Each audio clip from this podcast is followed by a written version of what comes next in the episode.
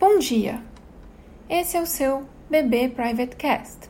Eu sou a Janaína Klichowski, estrategista de investimentos do Banco do Brasil.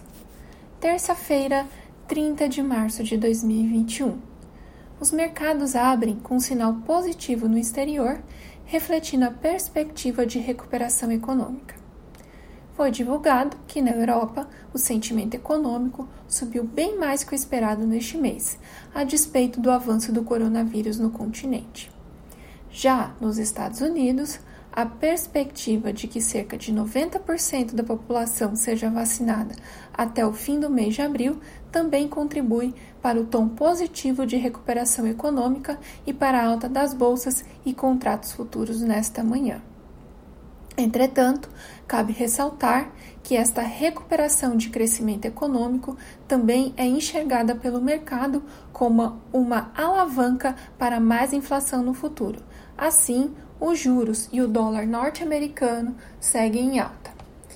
E no mercado de commodities, o desbloqueio do canal de Suez contribui para a queda do petróleo.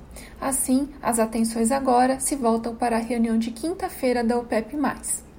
Por aqui, no Brasil, ontem à tarde o mercado foi surpreendido com uma reforma ministerial. A saída de alguns ministros repercutiu diretamente no mercado e acrescentou mais volatilidade à medida que os eventos eram analisados.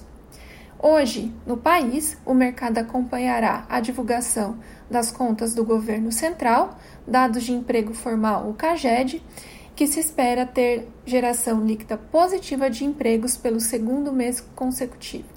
Vale citar que ao longo de toda a semana o mercado permanecerá atento sobre a aprovação ou alterações no orçamento de 2021.